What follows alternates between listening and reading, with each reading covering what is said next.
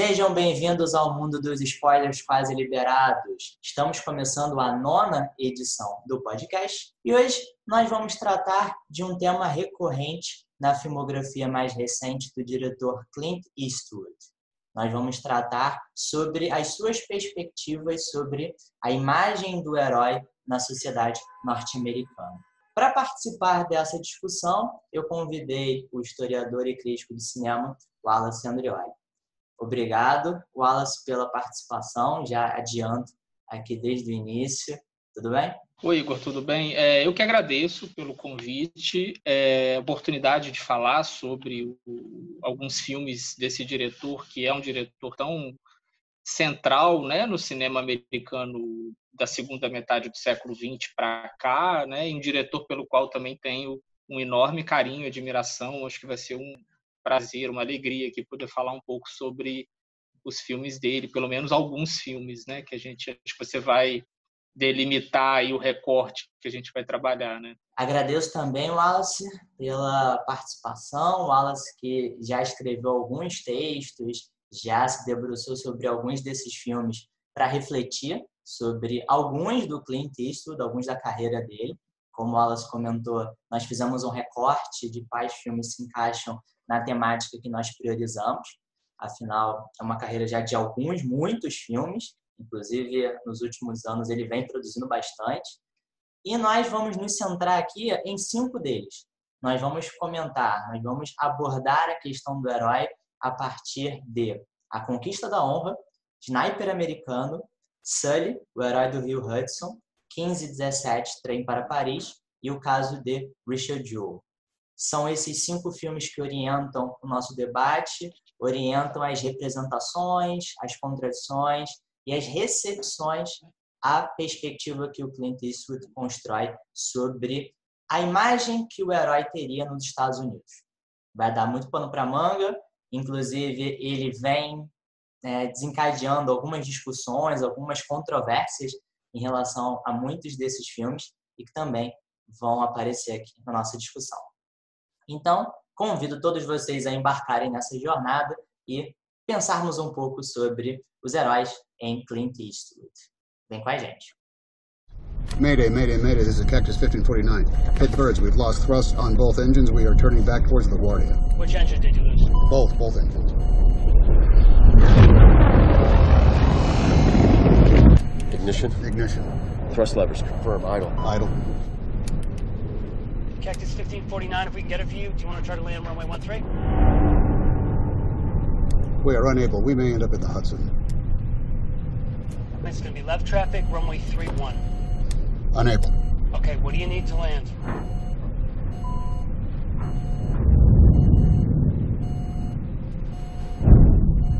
No reload after 30 seconds. Engine master 1 and 2 confirm off. Off. Terrain.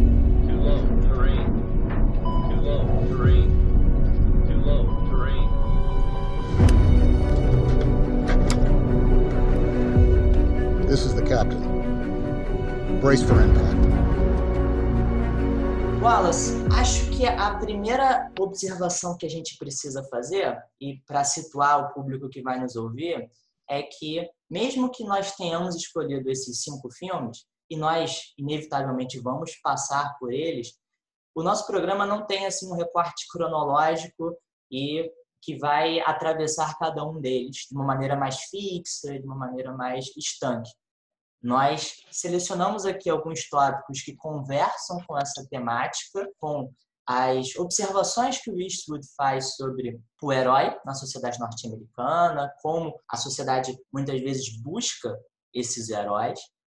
E, na verdade, a gente vai atravessar muitos deles levantando esses pontos. E eu acho que uma primeira coisa que a gente já pode conversar, um primeiro tópico dentre vários que vão surgir aqui, é em relação a essas características recorrentes nas cinco narrativas que tornam esses personagens ou eles passam a ser considerados heróis pelos demais personagens ou pela própria sociedade. E não é por curiosidade que o Clint Eastwood sempre recorre a eventos da história norte-americana. As histórias são baseadas em fatos, alguns deles mais emblemáticos, mais imponentes, como dois dos filmes que nós vamos comentar, A Conquista da Honra e Sniper Americano, que transcorrem durante a Segunda Guerra Mundial e durante a Guerra do Iraque. Mas nós também temos alguns eventos que foram muito marcantes na história dos Estados Unidos e que ganham a tela, se tornam base para esses projetos.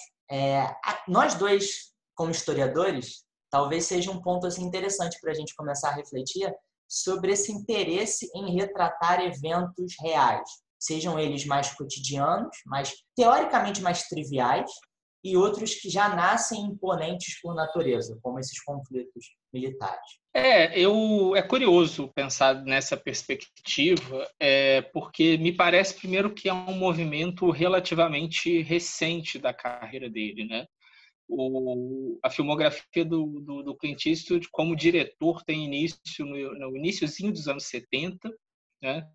É, e o primeiro filme que a gente está trabalhando aqui é um filme de 2006, né, que é o Conquista da Honra, quando ele já tinha toda uma carreira, inclusive premiada como diretor, né, com Oscars já, já tinha vencido o Oscar duas vezes e tal.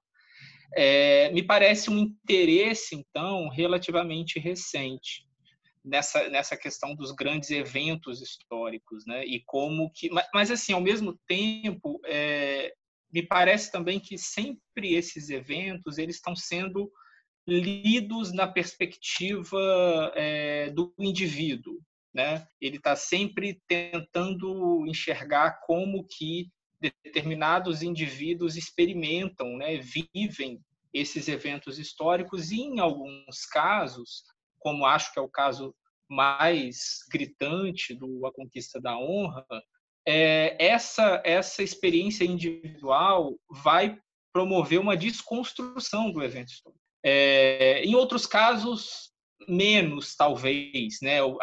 Nos outros filmes, talvez a gente simplesmente é, se aproxime de um processo de humanização desses indivíduos que estão experimentando esses eventos históricos.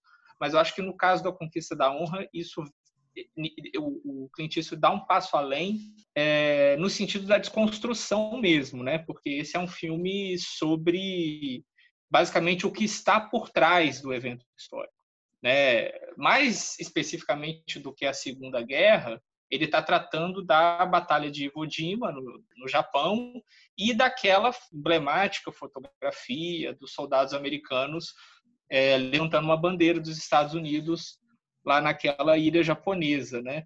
E é basicamente um filme de revelação do que está por trás daquela foto, né? Não só como aquela foto foi feita, como como ela foi usada politicamente, né, pelo pelo governo americano, e também os efeitos que aquela experiência da guerra e também de como desse uso político que foi feito daquela foto é, os efeitos produzidos sobre os soldados que protagonizaram aquele evento. Então, eu acho que é uma relação com, com o evento histórico que nunca é simplesmente no sentido de reiterar a importância desse evento, a grandiosidade desse evento. Né? Ele está sempre dando um passo a mais, né? olhando ali para o micro, de alguma forma, né? Seja, como eu disse, nesse processo de desconstrução do Conquista da Honra, seja nos outros filmes todos. Acho que a gente pode até pensar mais especificamente caso a caso, mas é, se aproximando ali de forma quase microscópica, né, para que naque, daqueles personagens e tentar entender, né, quais são as motivações, quais são os sentimentos que estão em curso ali, é, como aqueles como aqueles personagens se comportam e por que se comportam de determinadas formas, né?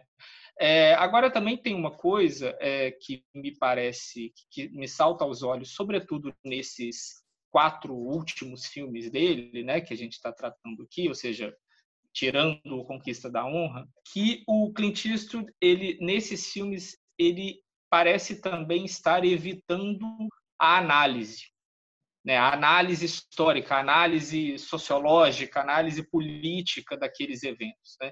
Ele parece muito mais interessado em olhar, né, em registrar determinadas relações, comportamentos, sentimentos, sempre, como eu tinha dito, muito focado no, nos indivíduos, que, o que também, a meu ver, tem a ver com algumas questões é, políticas da própria figura do Clint Eastwood, depois a gente pode falar um pouco disso também, é, mas ele, ele, ele evita qualquer tipo de, de grande interpretação daqueles, daqueles eventos. Né? Acho que no Conquista da Honra existe ali uma interpretação que está dada, como eu disse, tem esse processo de desconstrução que é muito é, explícito no filme, chega quase a ser didático, né? Mas nos outros me chama atenção isso, assim, como que ele está basicamente interessado em registrar determinadas ações, sentimentos, experiências e faz parece fazer pouco juízo de valor daqueles personagens, né? O que às vezes até, pelo menos no caso, talvez o caso mais é, claro disso, né, no Sniper americano, gerou uma série de controvérsias, né, que a gente vai discutir um pouco mais para frente, que é essa essa essa falta de juízo de valor do que o personagem faz, do que o personagem pensa, de como ele enxerga a sociedade, de como ele enxerga o mundo, a guerra, né, é, fez com que o filme fosse taxado de um monte de, de, de coisas que talvez, enfim, pelo menos a meu ver, ele não é. E é curioso, dentro do que você comentou, em relação a essas primeiras observações, dentro de uma representação histórica desses eventos a partir dos filmes do, do Clint, que realmente, para historiadores, pode ser um tanto quanto preocupante ou um pouco mais sensível quando nós vemos filmes retratando eventos históricos. Muitas vezes a gente procura alguma fidelidade algum compromisso com é, algum tipo de conhecimento já estabelecido pela, pela historiografia, alguma interpretação mais perceptível. E quando, na verdade, a gente está colocando uma obrigação que o cinema não tem. Uma obrigação em seguir esses compromissos que a academia busca, e a gente está confundindo linguagens muito diferentes quando Sim. o cinema não tem essa necessidade de se construir nos mesmos moldes que uma pesquisa histórica procura. Então é, é bem curioso como o Clint Eastwood ele faz as suas observações. Eu acho que algumas são mais evidentes do que outras. A Conquista da Honra é o caso assim mais definitivo em que ele propôs uma interpretação pode não ser a mais trabalhada, a mais debatida em relação a esses eventos, mas é o posicionamento dele também como indivíduo representando, retratando aqueles eventos e não apenas é, retratar, não apenas é, transpor algo que a história debate, que os historiadores é, discutem no filme. Ele está buscando uma construção dramática, uma construção narrativa que afeta o público de outras maneiras. Como isso atinge, como você falou, a questão do indivíduo. Porque, mesmo nos casos em que, teoricamente, ele estaria representando o exército norte-americano, ainda assim, ele pinça uma figura, ou algumas, no caso da Conquista da Honra, é um trio né, que participa né, dos eventos por trás das campanhas, né, daquela fotografia, né, a promoção daquilo. No Sniper americano é o Chris Kyle mais centralizado, é, mas sempre tem aquele indivíduo. Eu acho que nos filmes mais recentes, e até deixando o Sniper um pouco de lado, eu acho que se sobressai ainda mais a figura de um homem comum, muito comum, numa situação inicialmente muito rotineira, que é impactada por algo extraordinário que ninguém esperava. Então, pode ser, no caso do Sully, um iminente acidente de avião em que o piloto precisa fazer algo é, surreal para impedir que aquelas pessoas morram. E ele pousa o avião no rio Hudson. Pode ser o segurança Richard Jewell tomando conta é, de um show nas Olimpíadas e tem um atentado à bomba. Ele cada vez mais está se interessando por esse evento banal que é afetado por algo grandioso e inesperado. É, eu concordo com você, eu acho que isso vem ganhando corpo no, nos filmes mais recentes dele, sobretudo. É, isso também faz parte de um determinado, de uma determinada forma da sociedade americana se enxergar também, né, de certos valores que estão presentes ali no que seria essa sociedade, o que seria o, o cerne ali do ser americano, né, essa coisa do, do homem comum, trabalhador, né, que cumpre o seu dever, que faz, os, faz o seu trabalho, né, que vive segundo essa ética do trabalho. Né? E, e me parece que depois do, do, do, Sniper, né, talvez como... Não, não que o, o Clint Eastwood tenha sentido de alguma forma as polêmicas, porque eu acho que na altura que ele está, ele, ele, da vida dele, ele não dá muita bola para isso, assim, mas... É, eu acho que os filmes que vieram depois todos eles, inclusive um que não entrou aqui no nosso recorte, que é o Amula, né, é, tem como característica esse protagonismo de sujeitos muito banais mesmo. Assim, de, de... O, o Sully um pouco menos, né, tudo bem, ali ele é um piloto respeitado, tá, um piloto é, de avião e tal, mas é, ainda assim, né, são figuras enfim, que poderiam, que a gente poderia cruzar na rua e, enfim, passarem despercebidas, né? E que tem como mérito e como, caracter, como, como característica comum, né, essa dedicação ao seu trabalho, né?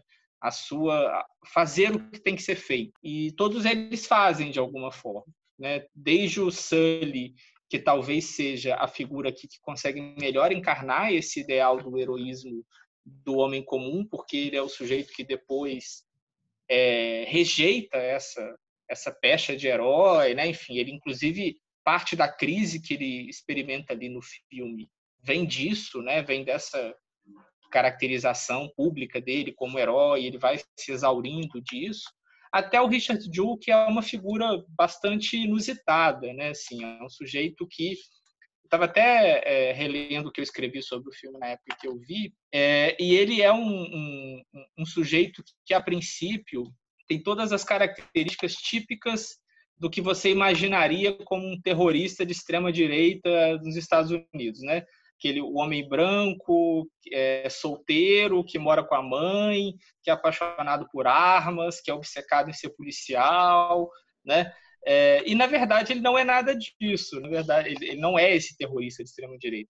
Na verdade, ele é essas coisas todas, mas, ao mesmo tempo, ele é uma boa pessoa e que está lá cumprindo o seu, seu dever. Então, eu acho que isso é o que, o que atravessa esses filmes. Né? Se a gente compara todos esses filmes com os outros dois, e especialmente com o Sniper americano, eu acho que o que salta aos olhos aí de diferença é que no caso do sniper, é, o dever que ele tem que cumprir é um dever de outra natureza, que é uma esse dever ele tem uma natureza que deixa marcas mais profundas nele e nos que estão em volta dele, né? Pensando aqui na família especificamente, nos amigos e tal. Por isso eu acho que é um herói, se a gente a gente está trabalhando com essa categoria, que é um herói mais impuro, né? Assim, é um herói é, mais ambíguo, é um herói que você tem uma certa.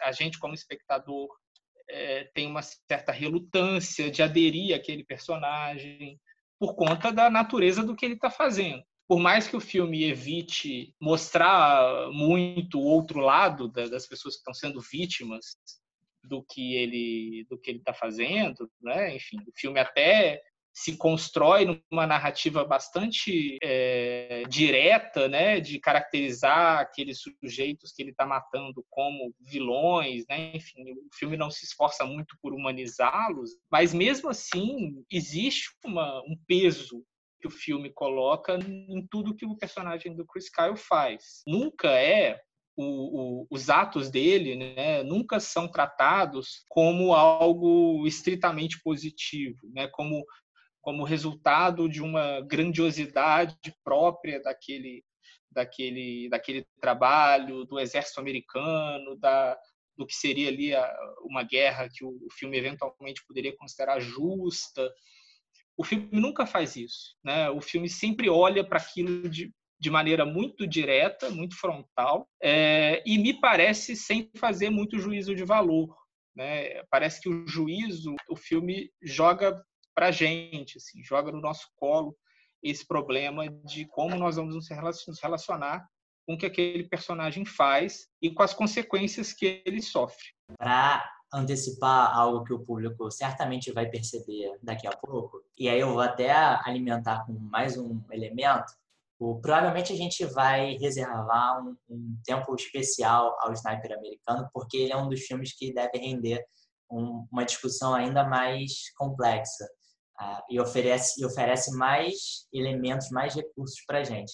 E para alimentar um pouco dessa expectativa e segurar o público para ouvir até o final, eu já adianto que é, no, no ano em que ele foi lançado, o Sniper americano, que eu não me recordo agora exatamente quando foi, eu, eu me lembro que eu tive uma reação um pouco mais negativa com o filme e lembro de ter até discordado do Wallace em algumas dessas coisas que a gente escreve por aí, postagem no Facebook ou alguma crítica menos formal assim. E eu lembro de ter realmente caído nesses pontos que o Wallace já antecipou de como o filme coloca para gente o papel de julgar aquele personagem e não tanto da própria narrativa criada pelo, pelo Clint Eastwood. E já devo dizer que assistindo aqui para o programa pela segunda vez, não tinha visto desde então, é só a segunda vez que eu vejo o filme, já comecei a rever um pouco da minha posição anterior em relação a alguns pontos que eu tinha criticado mais tinha, é, de certa forma, me incomodado mais antes no filme. Até por causa, talvez, dessa análise mais em perspectiva, mais geral, do que os filmes do Clint Eastwood estão trabalhando. E até das mudanças que a gente pode perceber nesses filmes. Como é que a linguagem, a narrativa dele, mesmo que tenha experimentações em alguns casos, a gente vai falar sobre isso mais para frente, Alguns filmes ousam um pouco mais no uso da linguagem, ousam um pouco mais na, na abordagem estilística escolhida por ele. Na maior parte das vezes, a gente tem uma narrativa mais direta, né, mais econômica. É, como o Alves tinha falado lá no início, um tom mais, mais, mais observação, né, de mais registro. É, dificilmente a gente pode perceber em algum desses filmes aquela famosa barriga ali no segundo ato, em que o ritmo do filme cai, ou a gente é, é afetado mais negativamente por uma narrativa que não progride tanto. Né? Não vejo nada disso em nenhum dos filmes. Um, talvez, que é o, o Trem para Paris, que eu acho que tem alguns probleminhas a mais, que a gente também vai comentar mais adiante, que pelo menos para mim, são mais bem resolvidos nos outros filmes. É, não, é só para comentar aqui reforçando um ponto que eu comentei anteriormente, né, é essa esse esse cinema mais essa relação mais direta que o cinema dele tem com com os enredos do, dos filmes, com as imagens, com os personagens, com os acontecimentos, né? Me parece que o filme que quebra isso desses que a gente está tratando é o A Conquista da Honra, né?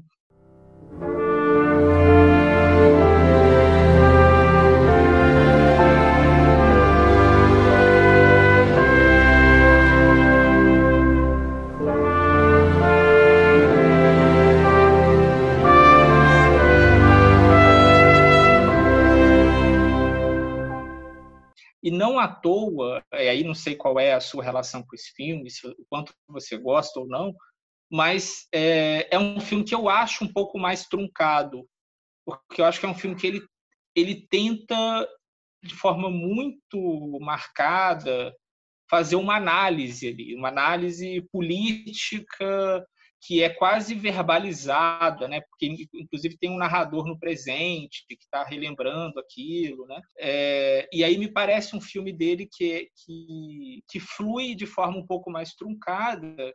E se você comparar com o Cartas de Vodima, que é o filme, o filme que ele lançou naquele mesmo ano sobre o mesmo evento, na, só que na perspectiva japonesa, a gente já vê que é um filme muito mais interessante, justamente porque é um filme mais direto também.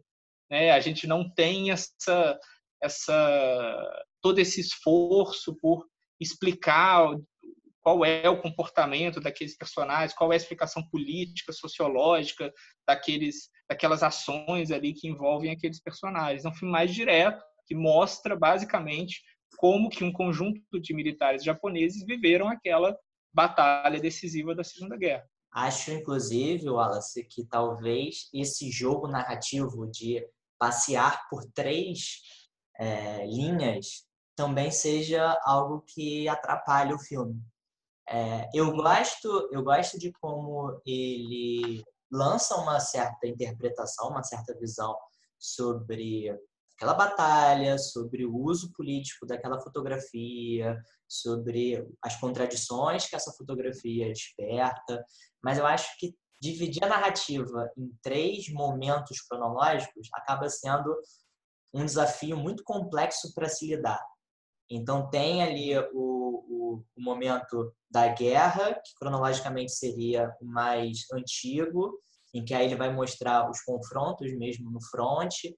Depois tem, um pouco mais à frente, o momento em que os três militares já estão promovendo numa turnê a fotografia para arrecadar fundos e assim sustentar a participação norte-americana na guerra. E ainda tem algo mais à frente ainda, que seria o filho de um daqueles militares se preparando para escrever um livro que investigava como era o seu pai, porque o pai pouco comentava com o passar do tempo sobre aqueles eventos. Então acho que é muita coisa para organizar, até para ficar inteligível aquilo, e ainda por cima desenvolver passeando por essas três épocas, a interpretação que ele pretendia.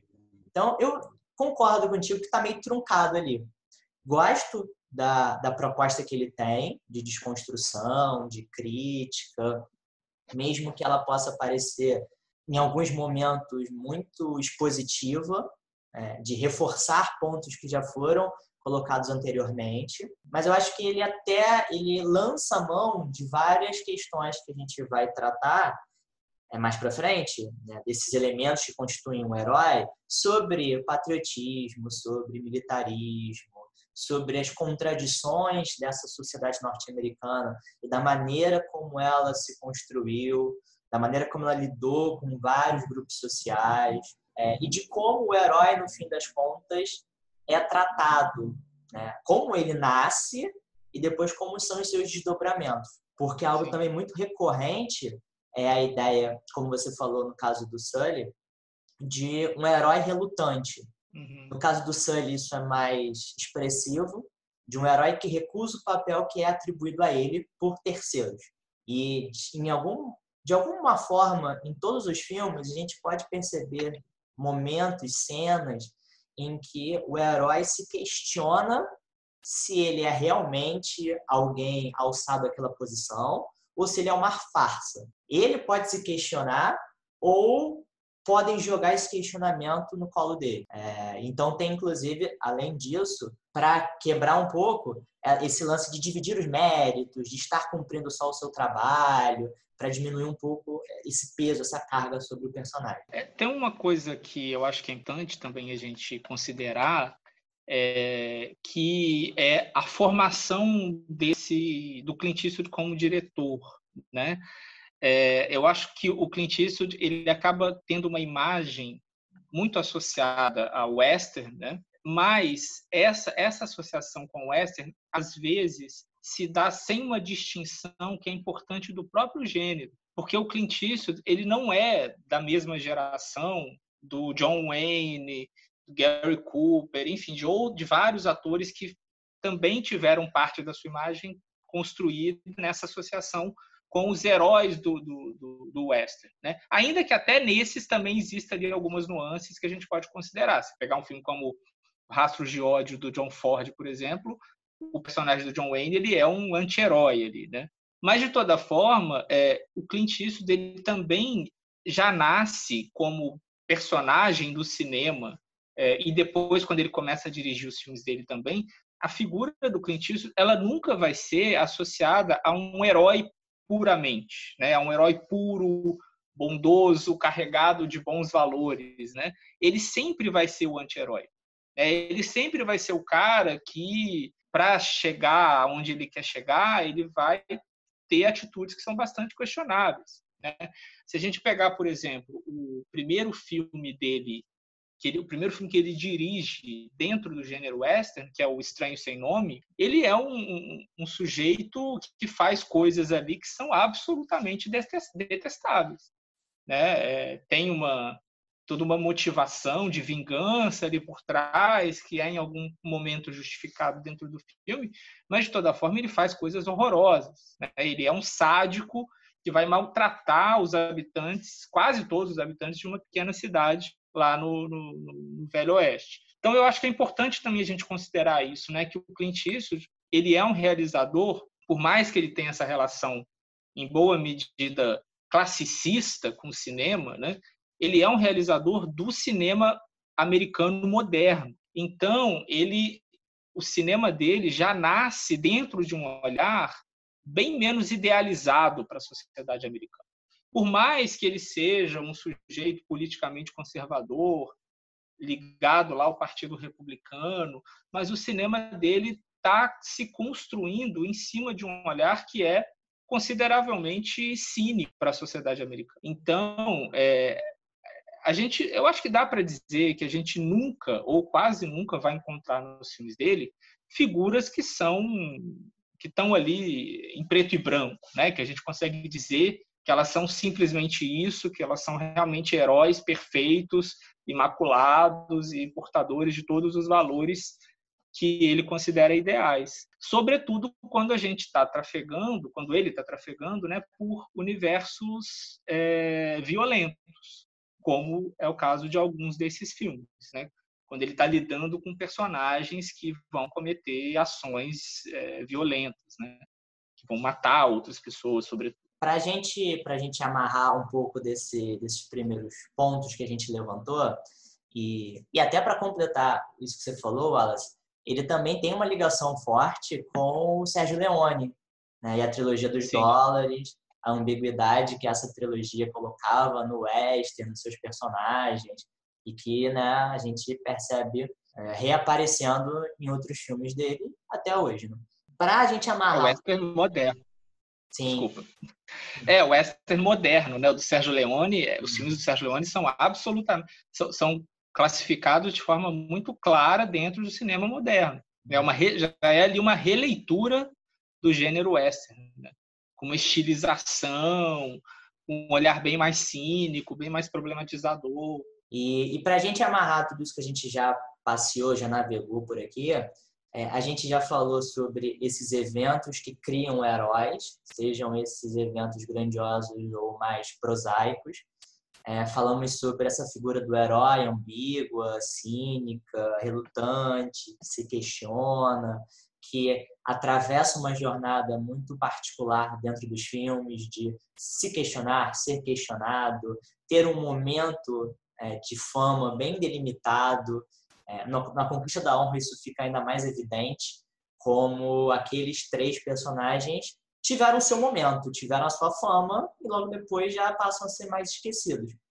Tem o personagem do, do René, que encarna mais essa figura do herói, se coloca à frente dos outros e, e tenta, depois disso, se beneficiar da imagem que teve, como né, esse grande propagador da fotografia patriótica dos Estados Unidos triunfando na batalha contra o Japão. É, e como ele vai ser esquecido, as pessoas vão largar ele e não vão ajudá-lo como ele queria. Tem também, no caso assim ainda mais emblemático na conquista da honra, o, o Ira, descendente de nativo americano, que ao longo do filme sofre preconceito, é preso e de diversas outras maneiras é, é menosprezado por ser nativo americano. Então é uma figura heróica muito ambígua também por não lidar muito bem com a própria história norte-americana é, e de, na verdade, reencenar um outro tipo de violência em outro contexto na qual essa população sofreu. E, e para amarrar tudo isso, eu ainda acho que um outro ponto importante sobre essa figura do herói é o reconhecimento que vem de fora. Em todos esses filmes, nós podemos ver, em maior ou menor grau, como a sociedade e como outras instituições espetacularizam essa figura do herói. seja porque ele fez algo inimaginável, algo espetacular, como o Sully, que né, é alçado a uma posição milagrosa, a uma posição completamente impossível, né, por ter pousado o avião no Rio Hudson, ou mesmo o Richard Jewell, que teria ajudado a salvar aquelas pessoas, e na verdade já passam a questionar depois no filme se ele realmente ajudou ou teve um papel é, negativo naquela história toda. Acho que em todos esses filmes a gente vê, né, até mesmo o maniqueísmo, que a figura do herói nesses filmes foge do maniqueísmo. Ele, elas são humanizadas, elas são, elas recebem um tratamento bem complexo. Mas o que vem de fora delas é muito preto ou branco, é, é bem mal. E como essas figuras podem transitar por uma posição ou outra ao longo do filme. Só um, uma observação, Igor. Eu acho que é, nesses casos existe um elemento aqui que é muito forte na maneira como o Clint Eastwood enxerga a sociedade, é, que é, uma, é um olhar de desconfiança para todas as instâncias que são coletivas, para as instituições, para o Estado, para o governo, é, para a imprensa. No caso do Richard Jewell, isso é muito marcado, né?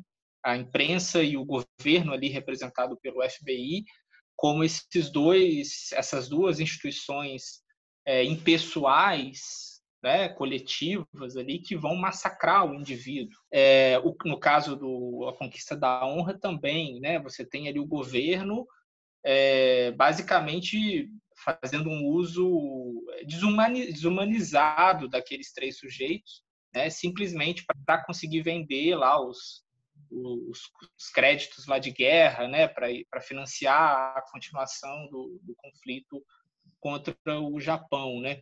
Isso eu acho que é aí sim, né? eu acho que muitas vezes as pessoas fazem uma associação um pouco imediata, até pouco refletida sobre o, o que o Clint Eastwood, indivíduo, pensa politicamente e o que se como, como isso se manifesta nos filmes dele, né?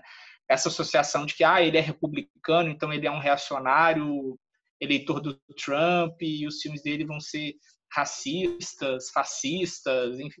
É, eu acho que o que a gente consegue enxergar muito diretamente, né, que vem de fora, que vem do indivíduo Clint Eastwood que está presente nos filmes, é essa hipervalorização do indivíduo ante, diante de instituições, de órgãos, de grupos, de instâncias coletivas que tendem a ser opressoras, que tendem a violentar esses indivíduos. Né? E o Clint Eastwood ele se assume publicamente como um liberal, né? liberal nesse sentido, né? um libertário, né? ele se diz um libertário, né? É, alguém que defende os valores do individualismo num, num, num grau excessivo até, né? até o limite ali, de defender que as pessoas, os indivíduos têm direito de fazer o que quiserem com suas vidas e cada um vai ser responsável pelo que faz. É curioso porque assim, em alguns momentos da filmografia dele, isso vai se confundir com valores progressistas. Se a gente pegar um filme como Menina de Ouro, por exemplo, ele está defendendo, enfim, dando um spoiler aqui para quem não viu o filme, mas o filme já tem quase 20 anos, né? Ele está defendendo a eutanásia, né? No final lá, o direito que aquela mulher tem de querer que a sua vida acabe porque ela não quer viver daquela forma limitada ali que ela que ela está vivendo. É, e aí setores progressistas da sociedade vão ver um filme como esse com bons olhos e falar, olha, mas que estranho, né? O Clint Eastwood não é um cara de direita. Por que, que ele está defendendo isso aqui? Mas eu acho que no fim das contas é isso que explica. Ele defende acima de tudo os valores individuais, né? os, os direitos individuais. E por isso também que eu acho isso que você falou faz bastante sentido, né? Essa representação por vezes caricata do que está fora desses indivíduos, né? Porque são essas essas instâncias opressoras, ele que ele enxerga como opressoras contra esse essas figuras é, que ele vai, enfim, essas figuras individuais que ele vai ele tratar com complexidade, não vai idealizar também, mas ele está sempre ali valorizando essa, esses direitos que o indivíduo tem acima de todas as coisas, na visão dele. E até coloca uma questão, essa, essa diferenciação entre como ele representa os seus personagens e como ele representa os demais, os coadjuvantes, que se enquadrariam nessas instituições, nessa reação externa aos seus protagonistas, levanta uma questão que, que eu Hum, pensei agora, nem sei se a gente consegue chegar a uma. Nem sei se tem uma resposta fechada para isso, acredito que não deva ter, mas se de certa forma aquele público de perfil mais esporádico, que não acompanha cinema com tanta frequência, ou que é o público casual, né? Se em muitos casos é, ele não busca também no cinema um tipo de filme, um tipo de narrativa que seja mais é, esclarecedor, mais claro nas diferenças entre é, heróis e vilões. E que essa faixa mais nebulosa ali do meio é, para esse público mais casual não pertença ao tipo de filme, ao estilo que ele deseja. E que talvez isso se refletiria na forma como isso está enxergando a sociedade norte-americana de uma maneira geral, que procura essas visões um pouco mais simplificadoras do que é bom e do que é mal, é, do que é o herói e do que é o vilão. E por vezes é, ele até enxergaria que esses lados são até de certa forma muito antagônicos e que o vilão pode ser enxergado como caricatural ou pelo menos para a narrativa se destacar, impactar ainda mais o público, ele precise realçar um pouco mais essa outra parte, esse antagonismo ao personagem. Não sei, pensei agora aqui se tem alguma relação com o cinema dele. É, mas assim, a gente, eu, eu acho que sim, que tem um público que vai buscar esse, essa clareza, né? E que muitas vezes vai encontrar isso no cinema do Eastwood, né? Ele como esse diretor que fala de maneira muito direta o que quer falar e pinta os personagens em preto e branco mesmo. Mas, ao mesmo tempo, eu acho que quando a gente olha com atenção para esses filmes, a gente percebe que, na maioria das vezes, ele está indo além disso. Né?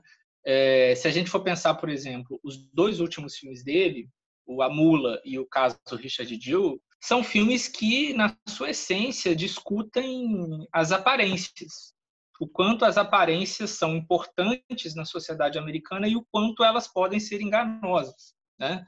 O, como eu disse, o Richard Jewell, tudo aquilo, né, do ser um sujeito que se encaixaria perfeitamente no perfil de alguém que faria aquele ato terrorista. E o caso do Amula, o contrário, né, de ser um, um, um velhinho boa praça de quase 90 anos e que passa despercebido pela, pelas autoridades como traficante de drogas, né? Porque ninguém imagina que ele vai ser uma pessoa que faz isso. Então eu acho que tem essa essa essa, relação de clareza, de frontalidade com a linguagem do Clint Eastwood, acho que ela tende a gerar isso nos filmes, no espectador que vê os filmes dele, né? Essa relação mais imediata, né?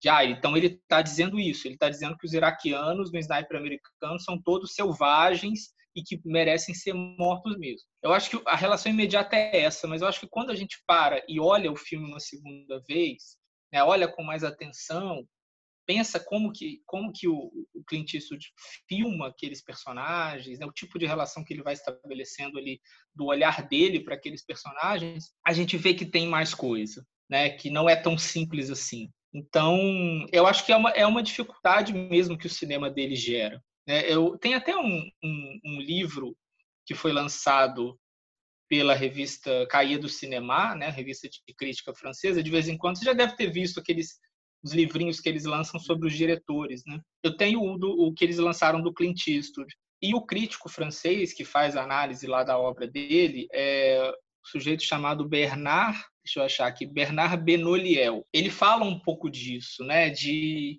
como que o filme, o cinema do Clint Eastwood ele tende a produzir interpretações apressadas, é, tomada, é, que são os filmes são tomados por incapazes de gerar discussões mais complexas. justamente porque esses filmes são associados a essa clareza, né? essa transparência na linguagem que permite um entendimento imediato. Né? Você vê o filme, ele é tão, é tão claro o que ele está dizendo que não, não há necessidade de você trabalhar em cima da, da, da, do conteúdo daquele filme.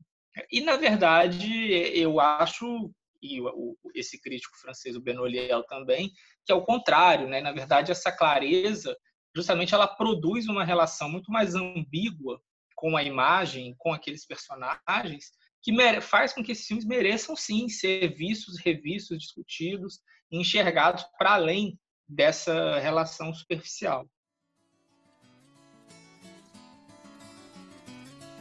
On a warm summer's evening, on a train bound for nowhere, I met up with a gambler. We were both too tired to sleep. So we took turns staring out the window at the darkness. The boredom overtook us, and he began to speak. He said, Son, I made my life.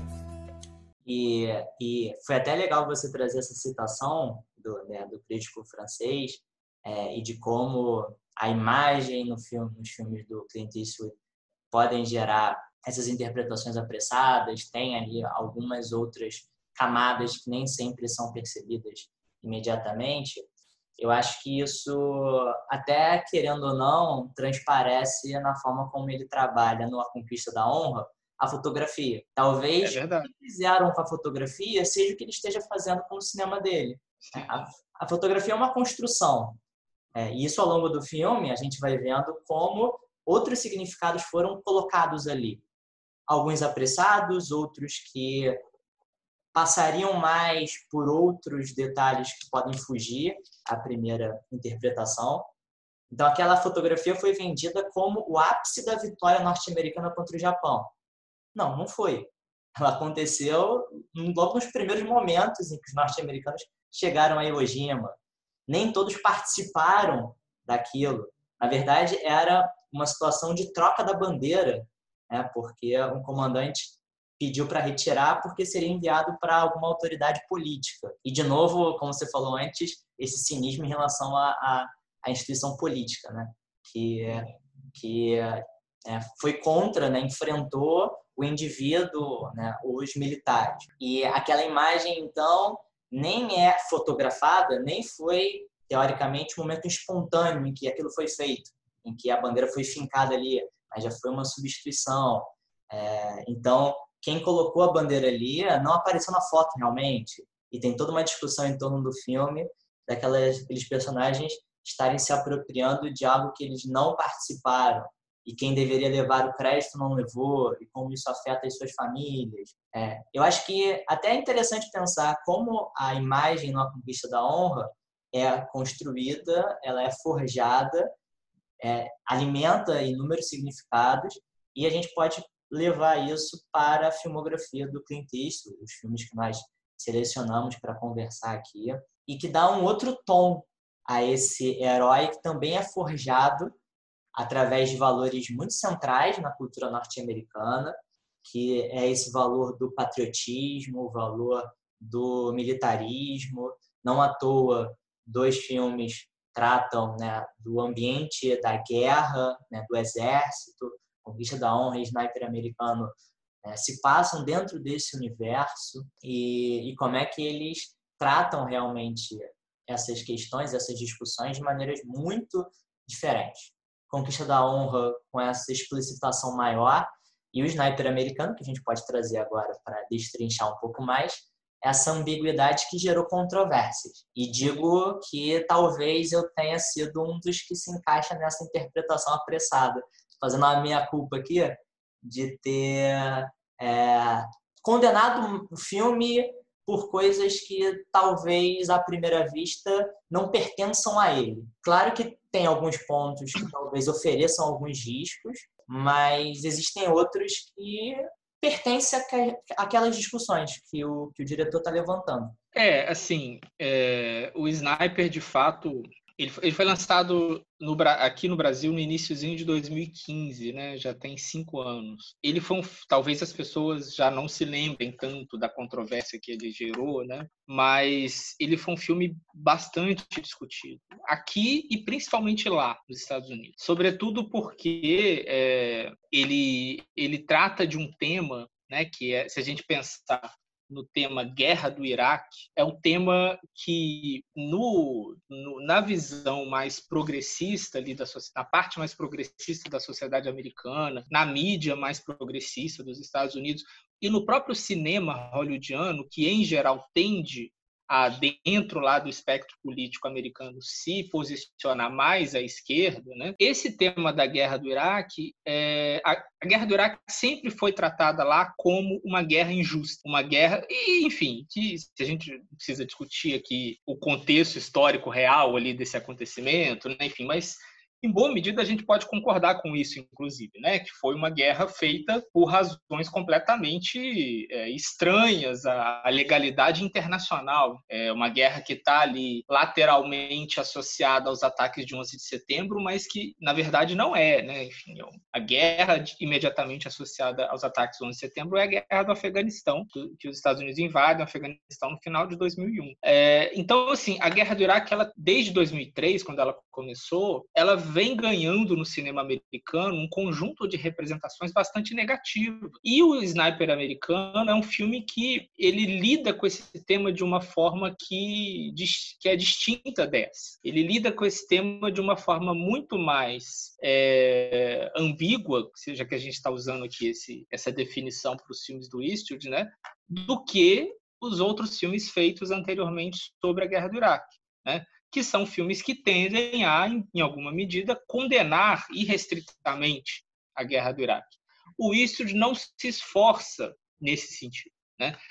Também não se esforça por validar a guerra, né? porque o interesse dele está, sobretudo, na história daquele sujeito, daquele indivíduo, o Chris Kyle. Só que como o Chris Kyle é era um sujeito né, é, basicamente construído segundo esses valores que você citou, né, do militarismo, da, da, da dessa valorização da, da guerra, do, do, papel ali do soldado, né, que via o outro, né, via os iraquianos como figuras extremamente é, ele chamava de selvagens, né?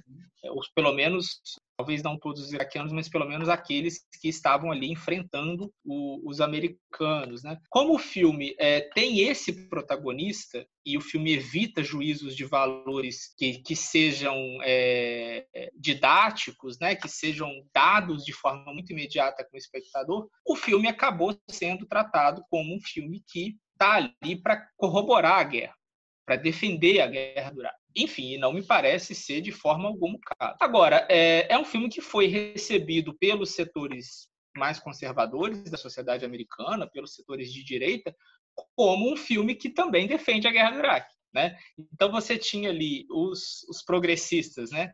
os liberais, enfim, como eles chamam lá nos Estados Unidos, criticando o filme porque o filme supostamente era de direita, e você tinha a direita americana abraçando o filme, porque o filme supostamente era de direita. E me parece que o filme, na verdade, ele está muito mais no meio disso tudo do que exatamente se posicionando de um lado ou de outro. É, o Clint Eastwood, ele, ele, ele não me parece ali, naquele momento, disposto a se alinhar com um desses posicionamentos né, a respeito da, da guerra. E aí vou, eu vou trazer um, um ponto para a gente pensar em relação a essa essa controvérsia toda, é, em que eu, reassistindo ao filme, eu também tive essa, essa percepção. É diferente da que eu tive na primeira vez, de é, buscar algum posicionamento do Clint Eastwood em relação à guerra. E na segunda vez isso já ficou mais claro para mim de que não é a preocupação dele seguir por essa direção. Eu só fico me perguntando se nessa predisposição ou nessa escolha de observar de registrar o que é o personagem e mostrar como ele é forjado a partir desses valores, é, de um patriotismo fanista, é, de uma cultura bélica, e aí o filme pontua isso, inclusive para humanizá-lo, né, mostra como ele foi criado de uma maneira autoritária pelo pai desde muito jovem, a não ser, é, ele usa uma metáfora animal, não ser é, o, o cordeiro e não ser o lobo, mas ser o cão pastor que protege os seus. Então ele tem esse complexo de salvador, de querer salvar cada vez mais vidas norte-americanas. E depois, mais para frente, num diálogo com um dos seus colegas militares, ele fala que ele é movido por uma tríade e que muitos acabam considerando, da forma como ela se coloca, uma tríade conservadora seria Deus, pa, pai, Deus, país e família. É. Então, Mas é conservadora, né? É, é, que o país aí, dependendo de como for, né?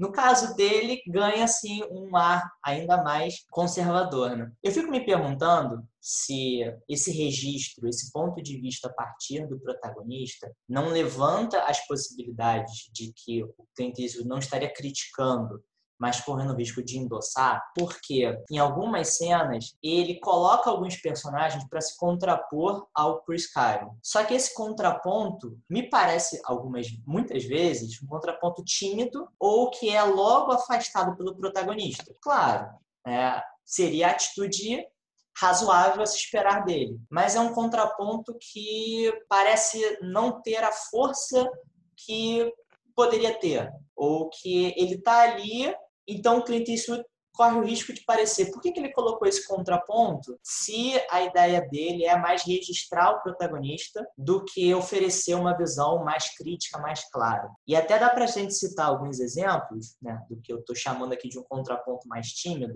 Aparece na figura do irmão criticando a guerra quando vai embarcar é, e não está nada satisfeito, contrastando com o Chris Kyle que está ali eufórico por ter encontrado o irmão tal. Um colega dele que em uma cena bem mais pro início é, diz que o mal está espalhado por toda parte, ao invés da visão do Caio de transferir o mal mais para o Iraque. E depois ele rejeita a carta que o colega escreveu e foi lida no seu velório, como algo que explica por que ele sucumbiu, por ele ter é, descartado a guerra. E também em relação à, à esposa, que cobra ele para voltar para casa, de ele está em casa fisicamente, mas a, ele com a alma, o pensamento, tudo está na guerra ainda. É como se fosse um zumbi ali mal interagindo com os outros personagens. É, esses contrapontos eles aparecem ali, mas já desaparecem rapidamente. Não sei se por causa disso também teria alimentado essas críticas mais duras ao filme. É, eu acho que o risco do endosso existe. É, e eu acho que é um risco que ele topa. Sim, é, ele não tá, acho que ele não está exatamente preocupado com isso. E também não acho que ele. É, eu também discordo de interpretações que eventualmente tentem ver o sniper americano como o oposto disso. Entende? Como se fosse um filme que está vendo Chris Kyle como um escroto, um símbolo de tudo que é ruim nos Estados Unidos e que, na verdade, é isso que o Clint Eastwood está dizendo. Eu também não acho que é, é esse o, caminho interpretativo mais é, próximo do que o filme está fazendo. É, então, eu acho que existe, sim, esse risco do endosso. É, isso que você falou, acho que faz sentido, né? enfim, esse destaque, é uma presença, parece que ele, ele ensaia certas discussões ali, mas ele opta por não aprofundar nessas discussões, por não aprofundar nesses personagens. Mas, assim, ao mesmo tempo eu entendo, assim, que é uma escolha de um recorte que ele está fazendo, que é a biografia desse sujeito, né? Enfim, ele quer basicamente focar nesse sujeito, nos, em como esse sujeito se forma, o que ele consegue ser, né? Ali, como ele, ele consegue alcançar ali uma identidade, né? A partir daquele daquele trabalho, né? Que ele exerce e o quanto isso também é responsável depois por quebrá-lo, né, por destruí-lo completamente. É, e as consequências disso, as consequências disso para ele e para, sobretudo, para a família dele. Então eu entendo assim que ele faça essas escolhas por não aprofundar nessas discussões. Né? Eu fico pensando, por exemplo, também naquela figura do, do sniper iraquiano, né? que na verdade é sírio, né? Ele fala, ah, ele é sírio porque ele disputou as Olimpíadas, né, pela, pela Síria e tal, mas enfim, que atua lá junto aos iraquianos, é, que é um personagem que também não é de forma alguma aprofundado, né, mas que ele tem ali claramente uma relação de espelhamento com o Chris Kyle.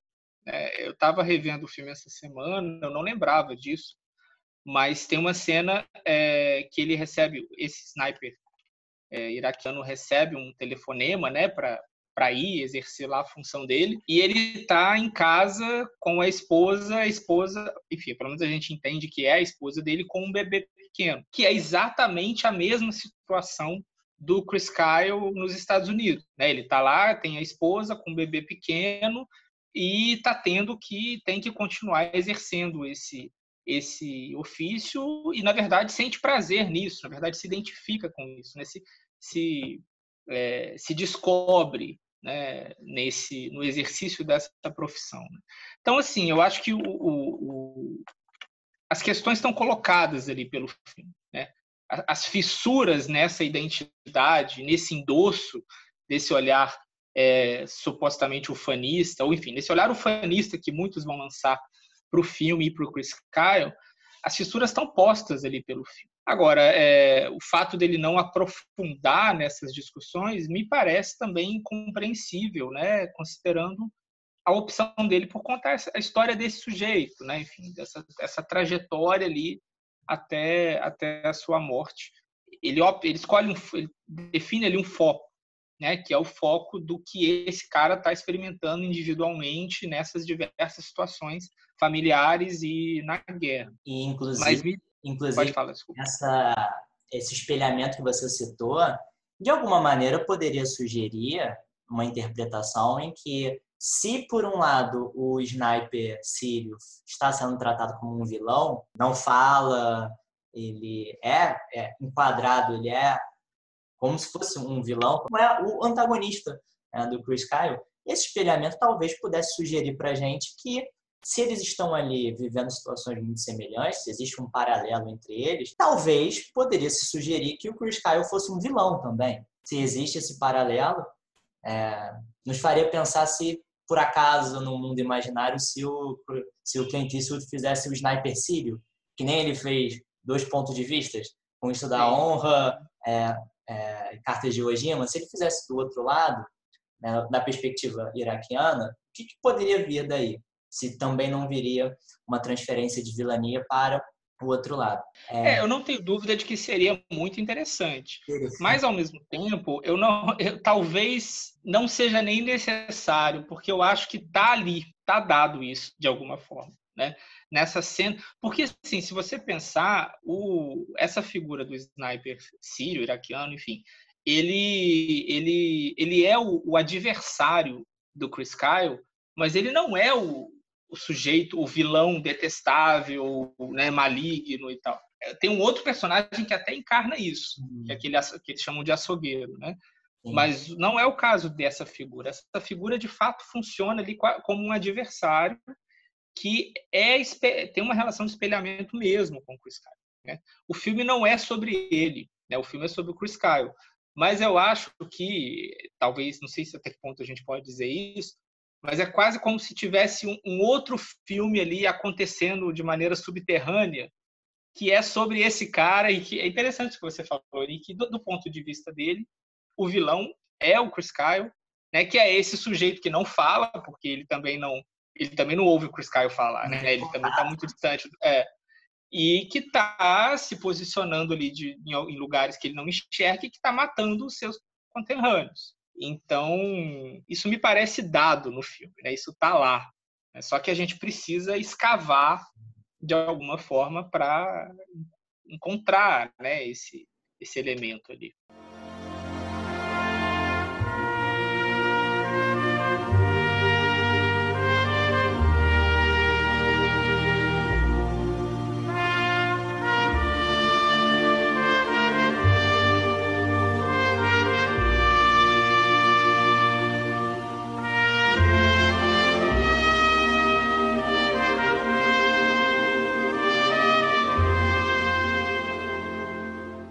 Isso porque também dentro das críticas que foram feitas ao filme, uh, e passando por tudo isso que a gente já comentou sobre a forma como representa os iraquianos, como ele deixa de fazer uma crítica mais explícita, é, também corre corre-se o risco de imaginar o sniper americano como se fosse um filme neutro.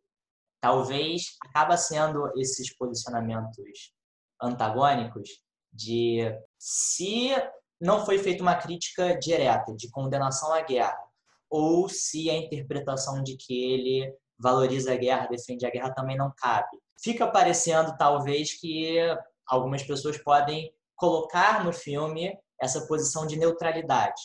E aí a neutralidade também ser criticada como se pertencendo ao lado que valoriza, que aceita a guerra. E quando eu revi o filme agora, as várias cenas em que ele glorifica as armas pode ter deixado uma pulga atrás da orelha para quem levantou essa tese assim, da neutralidade.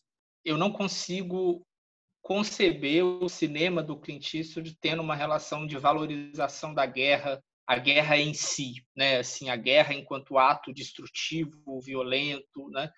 Porque me parece que boa parte da, da, da filmografia dele foi construída justamente discutindo e criticando os efeitos da violência sobre os indivíduos, é, os efeitos destrutivos da violência sobre os indivíduos. Se a gente pegar, por exemplo, o aquele que talvez seja, para mim é, né, a obra-prima do Clint Eastwood, que é Os Imperdoáveis, os Imperdoáveis é um filme basicamente sobre isso, né? Sobre o quanto a prática de atos violentos leva à ruína completa de todos aqueles personagens, né? Que estão ali de alguma forma se relacionando naquela história. E o Sniper é um filme também que é um pouco sobre isso, assim, né? Sobre um sujeito, é a tragédia de um sujeito que só consegue enxergar, se relacionar com o mundo a partir da brutalidade, da violência, e aí, é, uma coisa que você tinha falado lá atrás que eu acho que é importante, né? Como que o filme mostra de onde isso vem, né? Que é da criação dele, dos valores que o pai ensinou, que de novo são valores que têm um lado que a gente pode enxergar como positivo. Ele vai lá e, e ajuda o irmão, ajuda o mais fraco e tal, mas também tem esse outro lado extremamente destrutivo, né? E é a tragédia desse sujeito, né? Que ele só consegue é, organizar o mundo na cabeça dele dessa forma, só consegue se relacionar com o mundo a partir dessa de atos violentos. Ele encontra ali uma profissão, é, porque também tem isso, né? Ele não tem a vocação desde jovem para ser soldado, quero ser soldado, quero ser militar. É quase uma coisa que atravessa a vida dele ali, ele, e ele se encontra naquilo, né? E, e ele encontra então essa profissão que legitima o que o pai dele ensinou para ele lá atrás, né? Onde ele pode exercer esse comportamento de maneira legal, né? De maneira legitimada ali pelo pelo Estado, pela política, enfim. E o quanto isso vai ao mesmo tempo é, construir a identidade dele, vai tornar ele quem ele é, né? Vai fazer com que ele ali se se, se descubra, mas também vai destruir tanto a, as relações dele com pessoas próximas, quanto a, a própria, primeiro a própria a própria é, sanidade dele ali, né? Porque claramente esses atos de violência, como eu tinha dito lá no início, eles são representados com um peso muito grande. Acho que também o Clint Eastwood já em nenhum momento, é, van, é, se, enfim, fetichiza essa violência, né? Glorifica essa violência. Tanto que a primeira cena do filme é ele tendo que matar uma mulher e uma criança. E o filme claramente joga o peso desse, desses atos sobre o personagem e sobre o espectador. É, e depois o cara, enfim, morre justamente dessa forma. O que é curioso também, enfim, é um dado extra fílmico, né? Mas o, o filme é baseado num livro escrito pelo próprio Chris Kyle junto com outros sujeitos lá, acho que, enfim, escritores e tal. É, o livro foi escrito e foi lançado com o Chris Kyle ainda vivo, né? E o projeto de transformar o livro em filme teve início com o Chris Kyle ainda vivo. Então o filme não terminaria daquela forma, terminaria de outro jeito. E o cara morreu de uma forma violenta, enfim, assassinado por um outro veterano de guerra, né? Dentro e isso também eu acho muito acho muito forte né nessa trajetória. Ele é assassinado não por um selvagem entre aspas iraquiano que ele combatia né ele é assassinado por um cara igual a ele né que viveu os mesmos traumas que ele né, e que não conseguiu suportar aquele peso daquilo que ele viveu no campo de batalha e que acabou matando o Chris Kyle ali num determinado momento. É, então, assim, é, esse final, não que eu desejasse a morte do sujeito lá, para a gente poder ter um filme do jeito que foi, mas enfim, aconteceu, paciência. O, o, esse final acaba sendo perfeito para o filme, eu acho, né?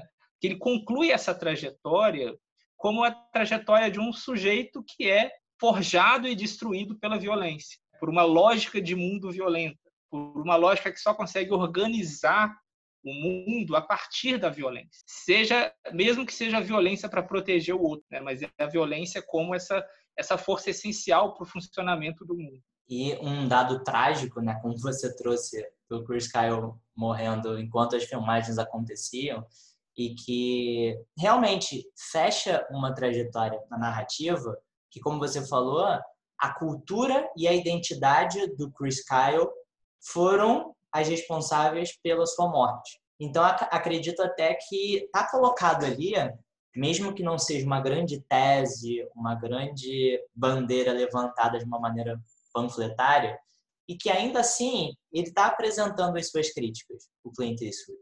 É, são muito Sim. sutis, a gente precisaria cavar um pouco mais para retirar essa camada interpretativa, porque à primeira vista pode parecer que ele está apenas retratando homens que se sentem completos por causa da violência.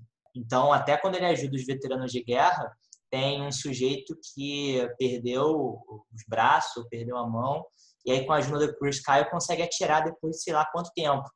E ele diz que ah, se sentia recuperando os colhões, sentia se recuperando a masculinidade. É.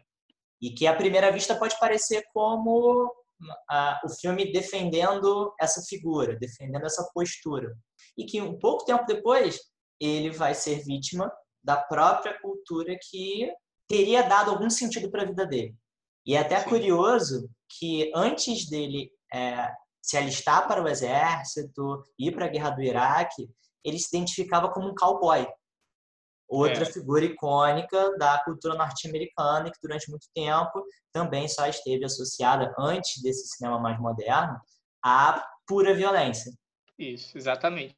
É, tem um, inclusive tem um, um plano que é, é, o primeiro é o primeiro plano do filme em que o Chris Kyle aparece adulto. Não sei se você vai se lembrar, é, que ele tá parece que ele está saindo de um celeiro, uhum. alguma coisa assim. Ele está com chapéu, chapéu, de vaqueiro e o, o Clint Eastwood enquadra ele de costas, né, emoldurado ali pela luz que vem de fora. A câmera está dentro do celeiro, né? Esse plano, eu, eu sempre gosto de pensar essas, essas comparações possíveis de composição visual, porque eu acho que as imagens têm história também. As imagens muitas vezes vão remeter a outras imagens. Esse plano é um plano muito parecido com o plano mais famoso do Rastro de Ódio, o filme do John Ford com o John Wayne, que é o final do Rastro de Ódio, que é quando o, personagem do John Wayne está caminhando para fora da casa, né? A câmera está dentro da casa e a gente vê pela, ele enquadrado pela porta.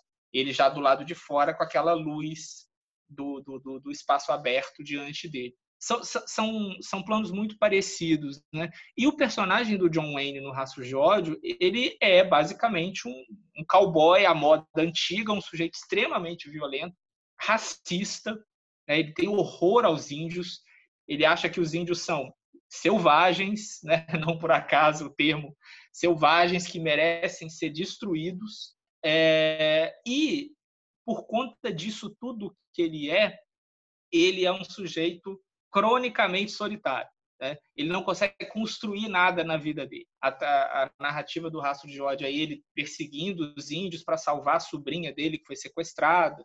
E é uma narrativa que dura vários anos e tal. Mas eh, e aí no final quando ele consegue cumprir essa missão, né?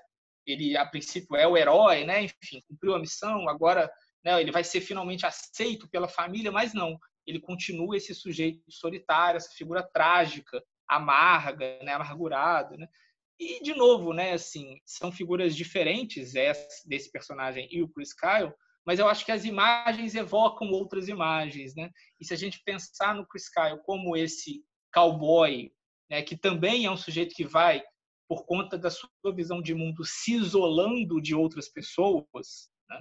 a gente pode pensar aí numa numa, pelo menos numa, numa, numa piscada de olhos, de piscada de olho do Clint Eastwood, né, para o espectador mais atento, assim, de olha só, né, eu estou aqui pensando nesse, estou aqui lidando com esse tipo de personagem. Lembrem lá do John Wayne no Rastros de ódio. E é até legal você citar essa historicidade das imagens, como elas remetem a outras que já foram criadas, porque a gente pode aproveitar isso e puxar como o Clint Eastwood estabeleceu nesses filmes é, mesmo que o estilo predominante seja esse estilo mais direto, que a gente já comentou, econômico, é, um filme que mantém ali o seu ritmo e, é, inclusive, acho interessante quando você fala no texto do Richard Jewell que o espectador que adora ser montador não tem como dizer que ah, essa cena pode ser dispensada. É, é. São filmes muito redondos, né? É e que ah, não tem aquele, aquele momento, hum, poderia ter sido cortado isso aqui, porque ah, essa cena não sei se precisava. É, levando ao extremo, os filmes do Clint Eastwood não teriam como ser cortados, montados de outras formas, porque né, o estilo é bem, bem frontal, como você falou anteriormente. Ainda assim, talvez a gente consiga pensar em alguns filmes que ele tenha experimentado um pouco mais na linguagem e para não deixar, coitado, o filme abandonado, a gente comentou menos até agora, o 1517 Trem para Paris. There you go. Thank you. Look at the baby soda, Spencer. Alex, shut the heck up.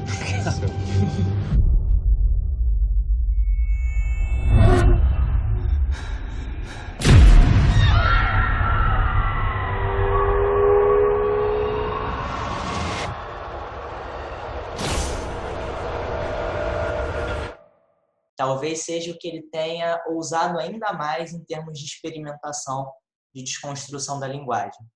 E que já adianto é o que eu menos gosto dessa relação que a gente fez aqui. É, apesar de gostar, em tese, do que ele se propôs a fazer e de algumas coisas do filme eu acho que a grande ousadia é gostar desse filme, porque é um filme muito detestado, assim, né? É quase consensual é, que é o, o, pior filme dele, ou um dos piores filmes dele. É, eu tenho uma relação muito parecida com essa sua, Igor. Assim, eu acho, em tese, eu gosto bastante, né? Quando a gente pensa no que ele faz, me parece bem interessante, sobretudo no ponto que isso vem na carreira dele, né? Ele já é um filme de, de três anos atrás, né? Assim, então ele já bem bem idoso, já com uma carreira que a cada a cada momento a gente imagina ah, esse pode ser o último filme dele, né? E ele faz essa essa pequena ousadia, né, de criar um filme que é basicamente um filme primeiro tem muito pouco enredo, né? Tem muito pouco, ele tem pouca é, matéria factual ali, né? Ele é um filme de, de observação, a maior parte dele, pelo menos, né? De observação de um, acho que são três personagens, né? É, três jovens. Três jovens fazendo nada, né? Assim, pela, passeando pela Europa, bebendo, conhecendo garotas e fazendo turismo, enfim, basicamente isso. E a outra ousadia ali é a questão da escalação dos, próprios sujeitos que viveram aquela história para interpretar a si, a si mesmos, né? É, que são essas duas características, elas são muito próprias de um cinema do cinema moderno, né? Eu me lembro que quando esse filme saiu, alguns críticos, dos poucos críticos que gostaram e que defenderam o filme, compararam ele até com o filme do Abbas Kiarostami, assim, o, aquele filme Close Up, do Abbas Kiarostami, que é um filme que tem basicamente esse mecanismo, né, esse procedimento, né, de colocar o sujeito que viveu ali uma situação criminal, né, para encenar a sua própria história, essa própria situação que ele viveu, né. É... então eu acho muito interessante, eu acho ousado, eu acho arriscado, mas eu também tenho essa relação de ter uma certa dificuldade de gostar totalmente do filme como espectador. Assim, eu acho um filme pouco agradável, né? Porque eu acho que o Clint Eastwood tem isso também, assim, mesmo quando ele está lidando com personagens dúbios, com temas difíceis, mas tendem a ser filmes que fluem muito bem para o espectador. Né? A gente se envolve, se engaja naquelas narrativas e tal. No caso do, do, do, do 15 e 17, eu acho que isso não acontece. Né? Isso, e aí isso me parece um. Bom, pelo menos para mim, como espectador, isso é um problema no sentido de que eu não consigo gostar tanto do filme, sentir um prazer espectatorial com o filme, como outros filmes dele é, produzem para mim, né? Mas acho um filme interessante, como eu disse, sim, e que está ali de novo, né? É, me parece bem radical também nessa nessa reprodução de um olhar para o mundo, né? Da, sobretudo de um daqueles personagens, né? Que vai se vendo ali como alguém escolhido por Deus, né? Para aquela para aquela para estar naquela hora, naquele lugar, para impedir um ato terrorista, né? O filme acaba se aproximando desse olhar e reproduzindo esse olhar também me parece sem fazer juízo de valor. Né? Ou se faz, também está bem subterrâneo isso no filme. Eu também, também assim, é um filme que eu só vi uma vez, ao contrário do, do Sniper, do Sully, que são filmes que eu já vi mais vezes, o 1517 eu só vi uma vez, então eu não sei, você deve ter revisto ele agora, né? Até que ponto ele é, é possível escavar e tirar mais coisa dali. Eu me lembro especificamente de uma cena do filme que eles estão na Europa fazendo aquele tour, acho que na Alemanha, não tenho certeza, acho que é na Alemanha, e que tem uma, uma discussão de um deles com um guia, na Alemanha, sobre né? a guerra, né? E que o guia fala, ah, vocês americanos acham que vocês são os, os heróis que resolvem tudo, né? Enfim. É, tem algumas questões no filme, é, eu vi há, há menos tempo, mais recentemente, e que mesmo tendo algumas irregularidades e não sendo assim um filme mais prazeroso de, de assistir, de acompanhar, como o Wallace comentou, e que eu acho que ainda continua sendo assim, esses problemas mesmo revendo, é, tem esses pontos que eu acho isolados, que tem ali o seu valor, como essa pequena pérola de crítica à postura norte-americana de se colocar como a polícia do mundo é, e como isso é rechaçado ali. É, mas começando assim pelos defeitos que eu vejo no filme, eu acho que ele tem muito de alguns aspectos que a gente encontra, por exemplo, no Sully e no caso de Richard Jewell, e que são mais bem resolvidos nesses outros dois filmes. É, então, o Trem para Paris é um evento que aconteceu durante um intervalo de tempo muito reduzido, assim como o Sully. Só que o Sully resolve um pouco melhor essa questão de alongar um episódio curto para compor ali uma hora e meia, uma hora e quarenta de filme é, tem ali uma travessia cronológica que faz sentido minimamente, é, de acompanhar as consequências da, da, do pouso arriscado no Rio Hudson, as investigações para saber se haveria uma alternativa àquele pouso, né, todos os desdobramentos jurídicos em relação àquilo. Assim como no caso de Richard Jewell, tem, além desse estereótipo que você falou anteriormente, do protagonista se encaixar num perfil de terrorista, ele também se encaixa num perfil de derrotado. Porque vive com a mãe, porque todos os trabalhos em que ele tentou fazer, ou ele foi demitido, ou ele não foi valorizado.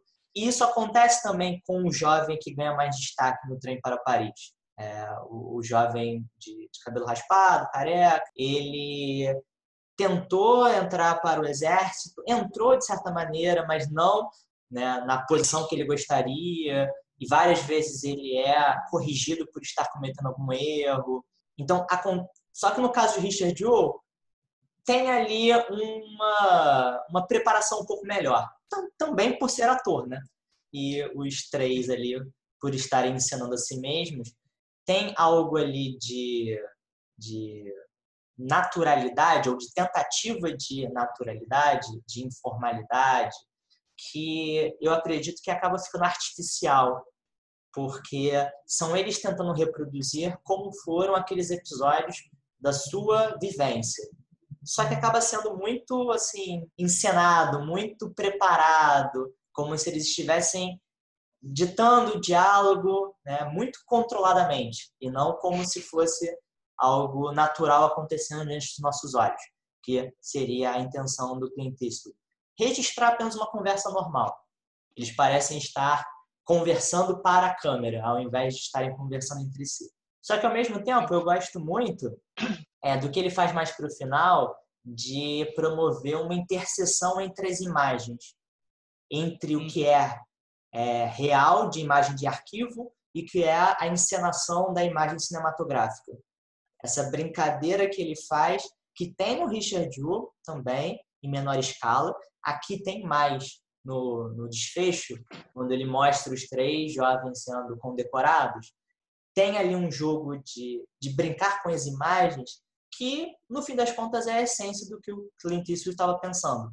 É, de encenar algo real sendo real, ou brincando com o ser real novamente. É, é, é, de novo, eu acho que a gente volta naquilo. Assim, se a gente se debruça sobre o filme e pensa sobre essas múltiplas relações aí possíveis, né, do que o filme estabelece entre encenação, realidade, a transparência das imagens, a construção das imagens.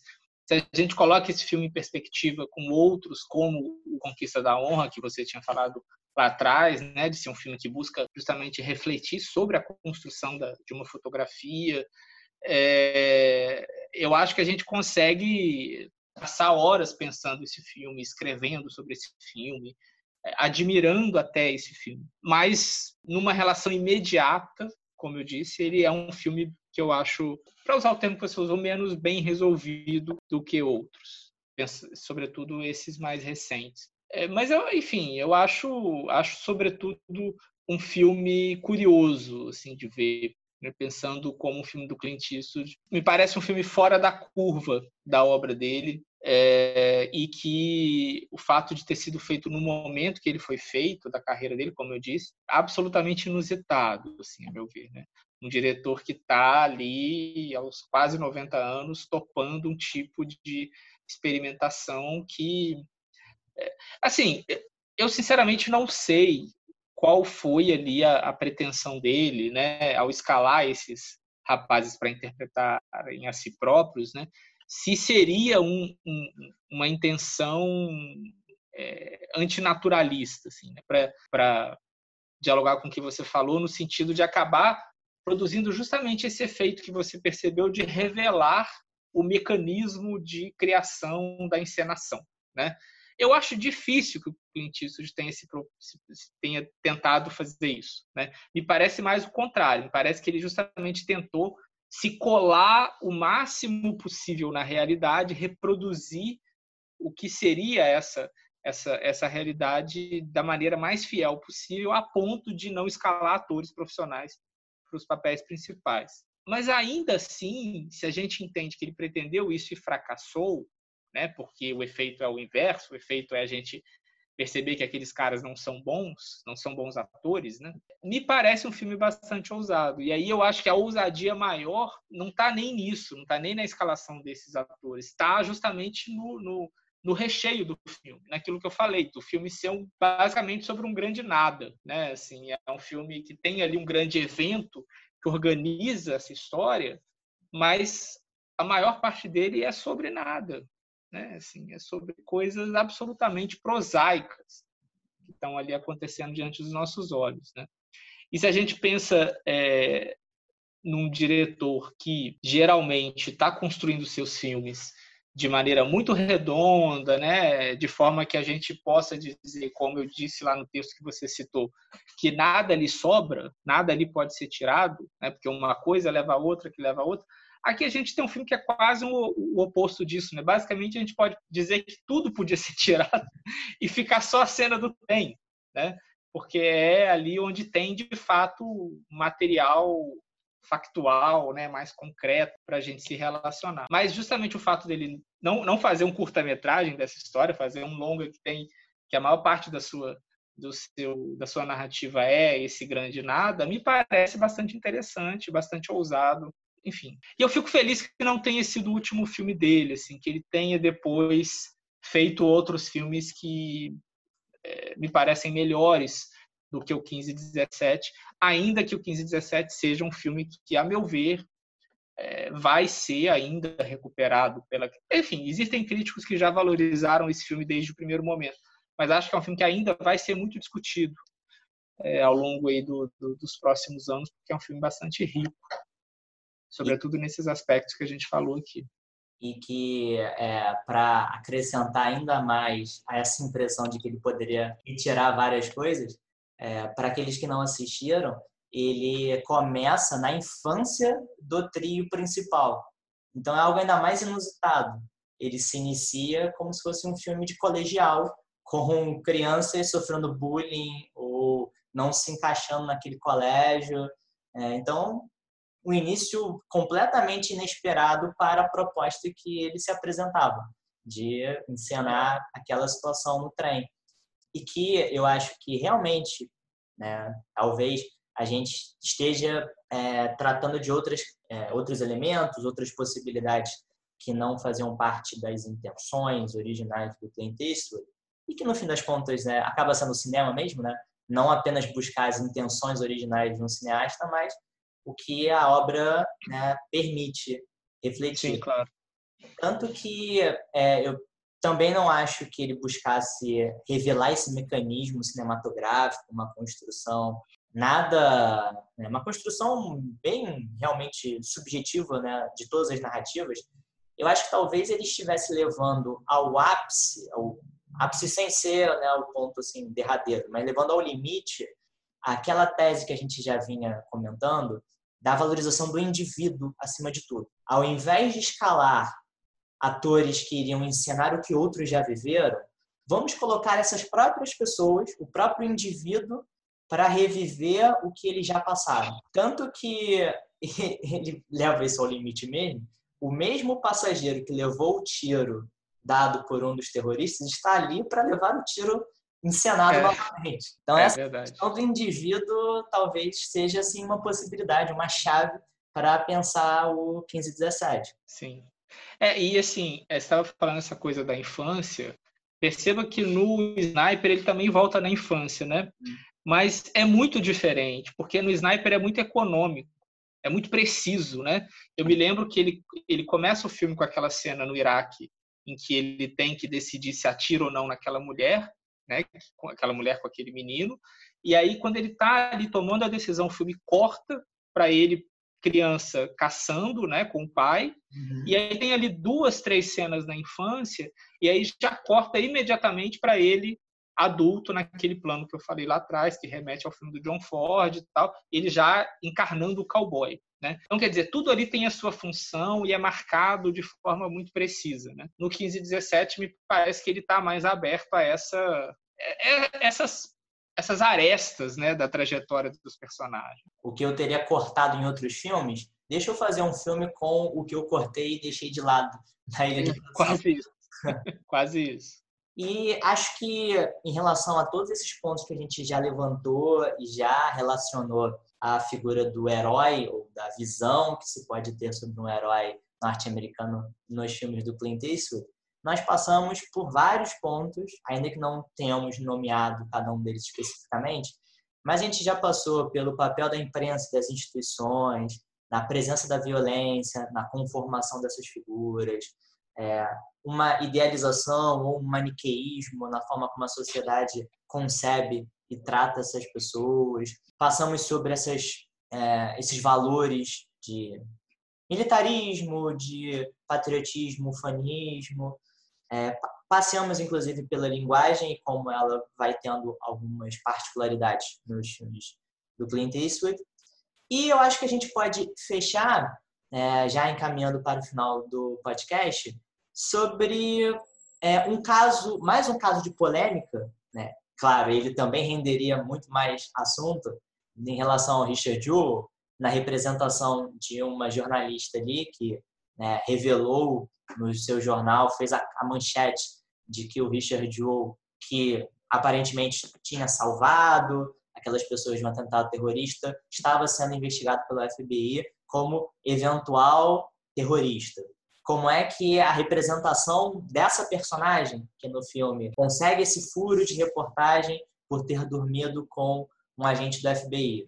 Toda a polêmica que veio a partir daí de que não teria sido assim, de que não há nada que comprove é, é, esse método para ela obter informação.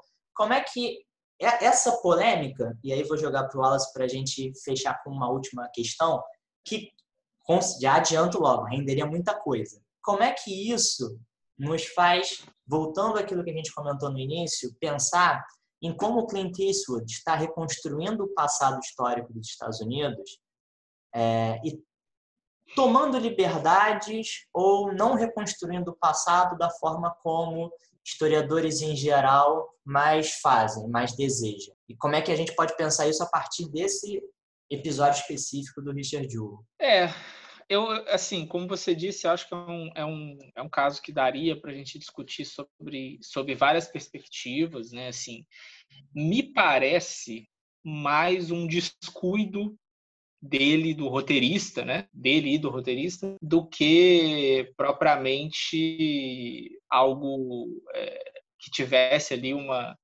uma, uma intenção de difamar aquela jornalista, né? Enfim, de destruir a imagem daquela pessoa real que realmente existiu, ela já faleceu, inclusive, se eu não me engano. Né? Assim, o, eu acho que a representação da personagem em si, se a gente esquecesse é, é, que ela está ali carregando o nome de uma figura real, né? Se isso não tivesse no filme, se ele tivesse mudado o nome e tal, essa representação meio caricatural da figura da jornalista, isso para mim parece fazer muito sentido dentro da proposta do filme e do cinema do Eastwood, né? E aí voltando a tudo aquilo que a gente falou lá atrás, né? Ela ali está encarnando uma instituição, né? Ela não é, ela é menos esse indivíduo, né? Essa pessoa ali de carne e osso e mais o, simbólico, né? Assim, o que aquela figura significa na trajetória daquele personagem a trajetória daquele homem comum, ela é a, a imprensa que, para conseguir as suas manchetes mais imediatas, faz tudo, inclusive passar por cima da reputação de alguém. Né? Não deixa de ser curioso que o filme, de certa forma, ao optar por colocar o nome real na personagem, acabe fazendo algo parecido com ela, né? Acaba de alguma forma destruindo ali ou manchando a, a, a, reputação dela, ou enfim, acusando ela de ter feito algo que ela não fez, provavelmente, né, na, na, vida real, é, para construir a sua narrativa. Agora, eu acho que assim, esse é um mecanismo muito comum nos filmes históricos, né? Acho que o que você perguntou vai um pouco nesse sentido, né? Aquele livro, naquele livro a história nos filmes, os filmes na história, o Robert Rosenstone, né? Ele discute lá num determinado momento dos filmes que ele chama de dramas históricos comerciais, que seriam aqueles filmes históricos mais convencionais, né? Tem pretensões comerciais mais claras, assim, de condensar personagens, de inventar personagens, de colocar o nome de um personagem em outro, de não ser tão cuidadoso nessa reprodução factual, né? Para, é, no fim das contas, fazer com que tudo isso sirva a uma história principal, que é o que interessa a, a, a determinado filme. Eu acho que esse caso se enquadra nisso de maneira quase perfeita. É, não me incomoda essa representação caricatural da imprensa, porque isso me parece absolutamente coerente com o filme. Eu acho a personagem, inclusive, boa no sentido de que é uma figura que tem uma presença muito forte no filme. Eu me lembro que no, no texto que eu escrevi sobre esse filme, eu até comparo ela com o personagem do Kirk Douglas no Montanha dos Sete Abutres, né? que é aquele jornalista cínico, inescrupuloso, né? E que é uma figura ao mesmo tempo detestável e adorável, e eu acho que é adorável assim, é, sedutora, né? A gente, a gente como espectador se sente seduzido por aquele personagem. Eu acho que aqui é algo parecido que acontece. A atriz é Olivia Wilde, né? Ela é bastante carismática ali na, na, construção dessa personagem. Então, assim, tudo isso para mim é, é, é, é perdoável, assim, passa. O que eu acho que foi um certo descuido do, do, roteirista, né? E acho que o Clint Eastwood deve ter visto isso e ah, dane-se, não faz diferença nenhuma, é essa manutenção do nome, da figura, e, ao fazer isso, acabar reproduzindo uma própria lógica de difamação que o filme está criticando. Porque se a gente for pensar, a gente pode considerar Hollywood, né, ou enfim, a indústria do cinema americano, como mais uma dessas instituições que é capaz de destruir um indivíduo também. Então, de certa forma, o filme acaba fazendo isso com essa com a figura dessa jornalista. Né? Mas se a gente enxergar a personagem estritamente dentro ali da narrativa, é, eu acho uma personagem bem interessante, assim, bem que está a serviço do filme, né? Assim, e, e que funciona muito bem ali no interior da, da, desse filme. E que é como você mesmo comentou, eu, eu também acho, também eu concordo, como ela representa mais do que o próprio indivíduo, como ela é a representação da imprensa e de como a é. narrativa critica o, os efeitos dessa imprensa inescrupulosa em busca da notícia mais impactante no que isso vai causar no indivíduo. E a gente volta àquilo que a gente já falou desde o início, da importância da centralidade que tem na filmografia do Clint Eastwood o indivíduo. Né? Como ele se forja, como ele se constrói a partir de vários é, elementos, vários valores, mas ele também está sob riscos é, em função dessas instituições.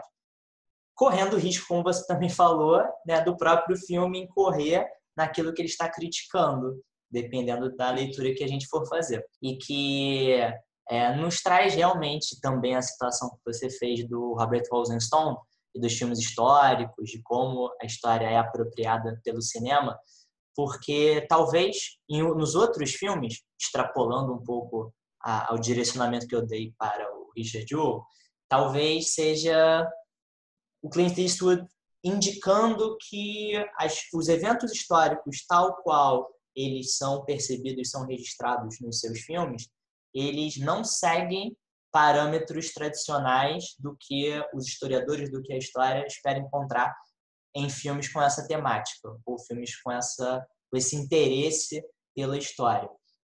Ele está apresentando é, a sua própria visão de mundo, ainda que de uma maneira discreta, sutil, outras vezes um pouco mais evidente, como a conquista da honra, mas eu acho que ele está guiando a sua compreensão sobre os eventos históricos a partir do indivíduo, não de instituições, não de é, algo mais emblemático na história, de grandes figuras, de, é, de grandes detentores do poder, mas de indivíduos e como isso nos envolve emocionalmente, como a narrativa acompanha esses indivíduos sendo afetados por essa história, acima de tudo. É, acho que é isso mesmo, acho que é por aí. Eu diria, eu, eu sim, se eu fosse tentar resumir o cinema do Clint Eastwood, é, eu diria que ele é um sujeito conservador, o que é diferente de reacionário, né, que é importante a gente marcar essa,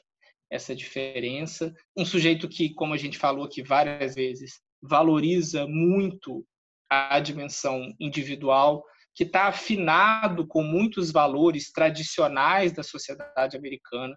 Nesse sentido, a gente pode dizer que ele é, sim, um sujeito patriota, mas não acho que os filmes dele sejam ufanistas, e acho que o patriotismo dele se manifesta no filme sempre de uma forma muito elegante. Assim. O Clint Eastwood nunca vai ser aquele sujeito que faz a, a, o filme é, ufanista que chega a ser brega, né? assim, de, de tão exagerado, de tão carregado na defesa desses valores nacionais. Né?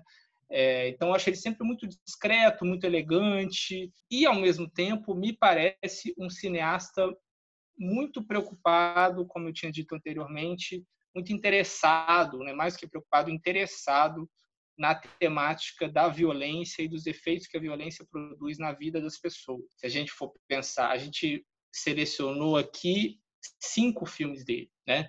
Ele tem quase 40 como diretor. Se a gente for pegar esses filmes, essa totalidade, vários desses filmes, os mais significativos, pelo menos, né?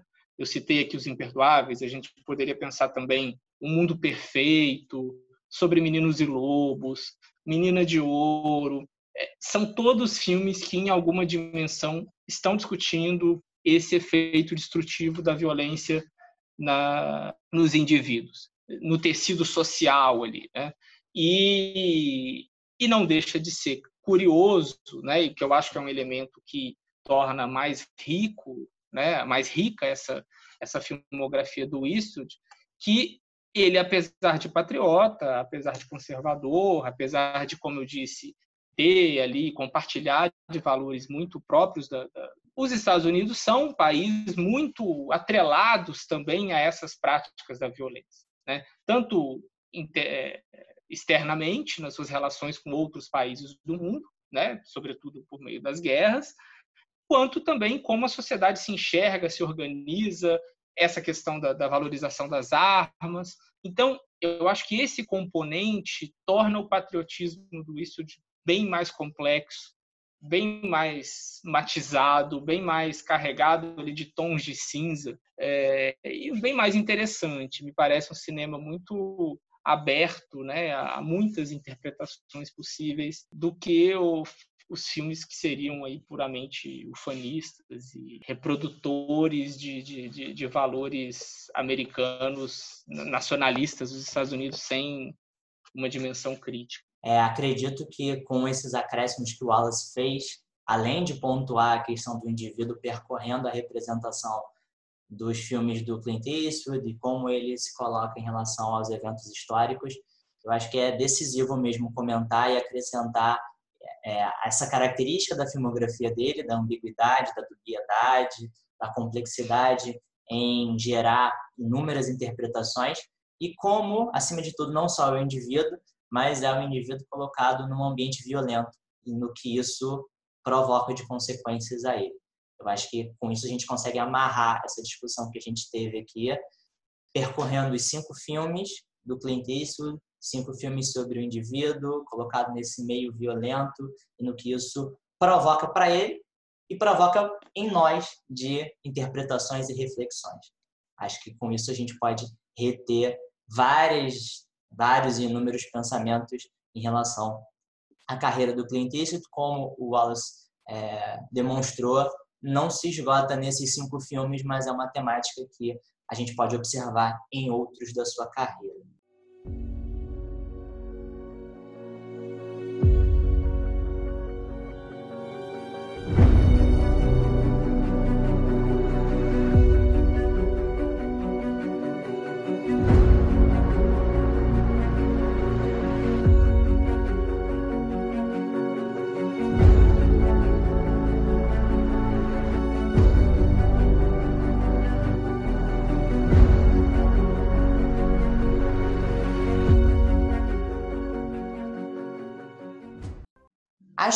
Com isso a gente pode encaminhar para o final, depois desse longo programa investigando e rastreando esses filmes do Clint Eastwood, que no início a gente tinha prometido serem cinco, mas nós comentamos alguns outros, falamos de Amula, falamos de é, Mina de Ouro, falamos sobre mais alguns para demonstrar a riqueza da filmografia do Clint Eastwood. Wallace, Agradeço novamente pela presença, pelas questões levantadas e pela discussão que a gente fez aqui. Eu que agradeço, Igor. Acho que foi bacana assim nossa discussão. Acho que deu para tratar dessas dessas questões é, principais, né, a respeito desses cinco filmes do Eastwood, né? Claro, como você disse, puxando alguns outros que me parece um pouco inevitável, né? Enfim, é uma filmografia muito tem muito, muitos filmes bons, né? Acaba sendo difícil não querer falar de alguns desses outros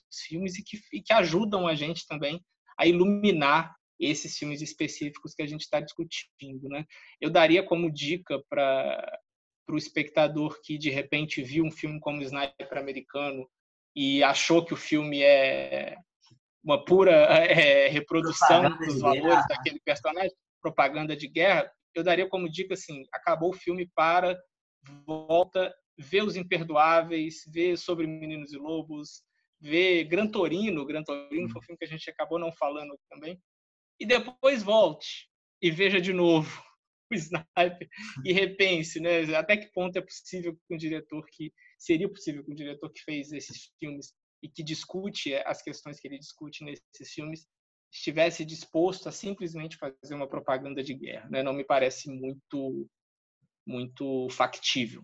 Mas é isso, assim, eu acho que é um cinema, é um cineasta muito muito rico, com uma obra vasta, é uma figura central no, no cinema americano é, dos últimos 50, 60 anos e que, enfim, já está no final da vida dele, né? Enfim, já está com 90 anos, mas que vai continuar tendo aí a sua obra constantemente redescoberta, revisitada, rediscutida, porque são filmes que, como a gente discutiu, têm esse mérito de serem, sobretudo, muito abertos às interpretações mais variadas. Né?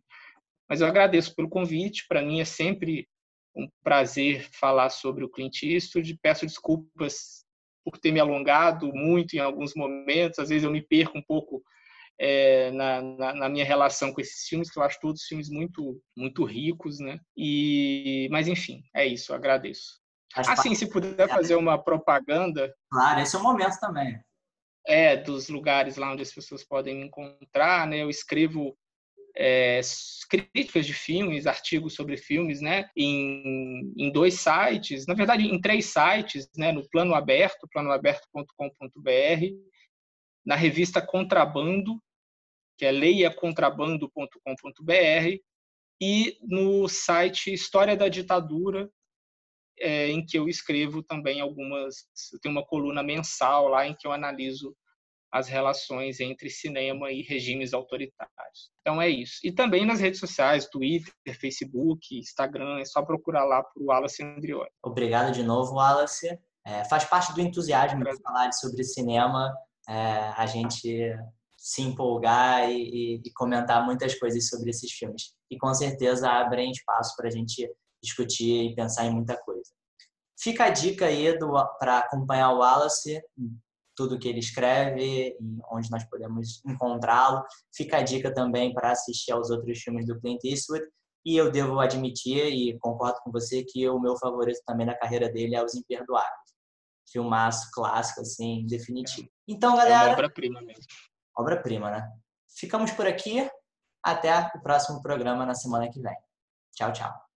Finalmente cheguei à conclusão de que talvez ele tivesse razão. Talvez não existam mesmo heróis. Talvez existam apenas pessoas como meu pai. Finalmente entendi por que ficavam tão constrangidos de serem chamados de heróis. Heróis são criações nossas por necessidade. É um modo de entendermos o que é quase incompreensível, como as pessoas se sacrificam tanto por nós. Mas meu pai e esses homens os riscos que correram, os ferimentos que sofreram, fizeram pelos amigos. Podem ter lutado pelo país, mas morreram pelos amigos. Pelo homem no fronte, pelo homem ao lado deles.